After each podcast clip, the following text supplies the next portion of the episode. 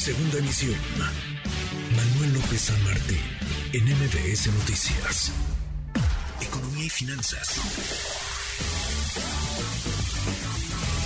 Con Eduardo Torreblanca.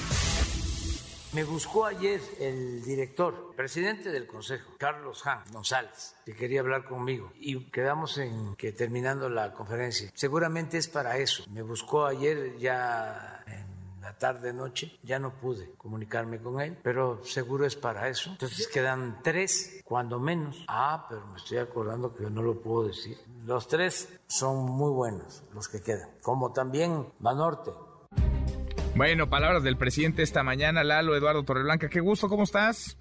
Bien, gracias, eh, Manuel. Gusto en saludarte y poder saludar a las personas que nos escuchan y nos atienden. Buenas tardes. Muy buenas tardes. Decía el presidente, se bajó Banorte de Carlos Jan González. Él no lo podía mencionar, nosotros sí. Hay otros, entiendo, tres postores. Inbursa, Grupo Financiero Inbursa del ingeniero Slim, Carlos Slim. Grupo México de Germán Larrea y Grupo Financiero MIFEL que dirige Daniel Becker, Daniel Becker que es el presidente de la Asociación de Bancos de México. ¿Cómo ves, Lalo, se baja, se baja Banorte?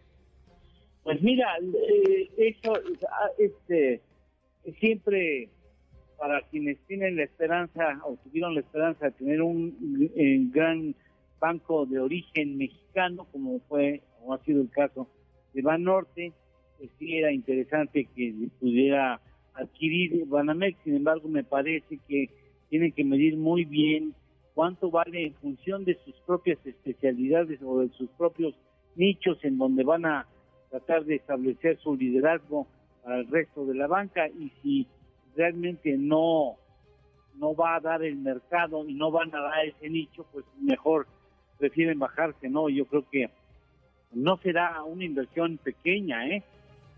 porque en la parte más baja están hablando de 12.500 millones de dólares, en la parte más alta hablan de, más de 25 mil millones de dólares, posiblemente incluso 30 mil millones de dólares. Es una apuesta muy fuerte la que realizará quien se quede finalmente con esa parte del negocio bancario que se ha puesto a la venta. Entonces yo creo que pensarán muy bien cómo hacerlo, ven que no hay perspectivas de que sería muy caro eh, el número de clientes que tiene en su interior ese grupo financiero, ese banco, y entonces pues tienen tipo lo mejor paso.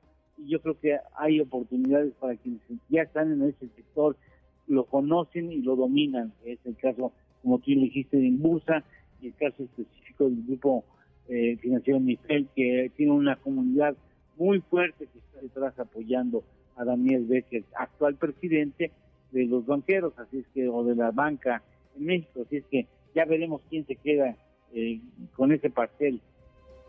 Pues vamos a ver, vamos a ver quién, quién se lo queda y cuándo se define quién, quién se lo queda, Lalo. En fin, en el contexto además económico en el que nos encontramos hoy. A propósito de contexto económico y de lo que está ocurriendo, ¿ves riesgos, Lalo, en lo que en lo que será la ley de ingresos para el próximo año, en la virtual ley de ingresos para 2023. fíjate que, que, bien que lo, lo apuntas. Fíjate que yo sí veo algunos riesgos y en un riesgo fundamental es que siento que la iniciativa, que por cierto no me cambiaron ni una coma y no tengo yo recuerdo de que haya una legislatura que no se haya atrevido a cambiarle una sola coma a lo que les mandó el Poder Ejecutivo y me parece que habla muy mal de los... Eh, diputados que no, no quisieron enmendarle ninguna plana al presidente de la República. Así es que si no lo van a, corregir, si no lo van a mejorar el presupuesto, pues mejor pásenlo rápido, si no, ¿para qué diablos lo detienen tanto tiempo? No le van a hacer ningún cambio. Pero mira, el, el riesgo mayor es que es muy optimista. Ellos creen que van a poder crecer o hacer crecer a la economía mexicana 3% el año entrante. Y hoy no hay ningún eh, grupo serio en materia económica que pronostique que México puede hacerlo. El gobierno tiene que ser optimista y tiene que mandar esa señal de optimismo al mercado o a los mercados, al mundo y al país.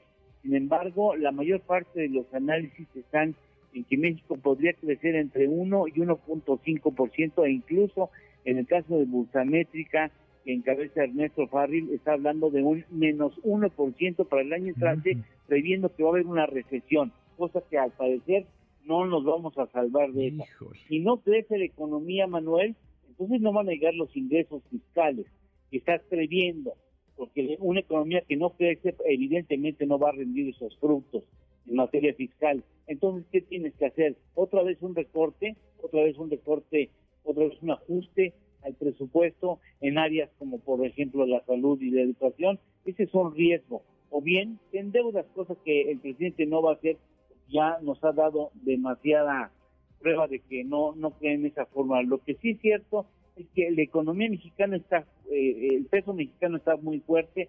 Udis anticipa que podría haber una depreciación de la moneda.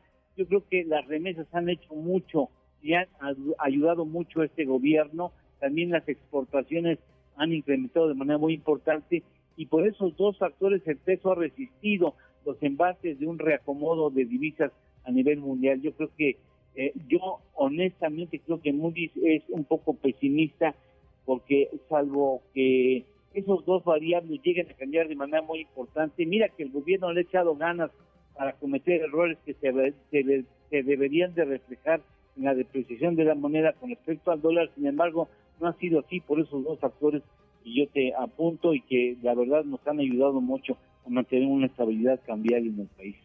Pues sí, pues sí, ahí están los riesgos, hay que tenerlos en cuenta y hay que considerarlos. Lalo, ¿tenemos postre? Claro que sí, mira, eh, sabes tú que hay tres ciudades en donde la burbuja eh, inmobiliaria, que los precios de la vivienda, de las edificaciones, van a reventar según grupos eh, reconocidos de, de, reconocida solvencia internacional.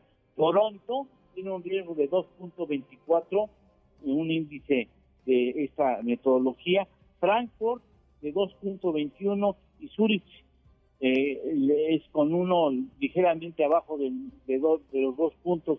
Son las ciudades en donde podría haber un quiebre en materia inmobiliaria porque los precios están demasiado altos. Sin duda. Sin duda, en fin. Abrazo, gracias Lalo. Igualmente, Manuel, buen fin de semana. ¿eh? Gracias. A y a todos los auditores que nos escuchan. Es Eduardo Torreblanca. NBS Noticias.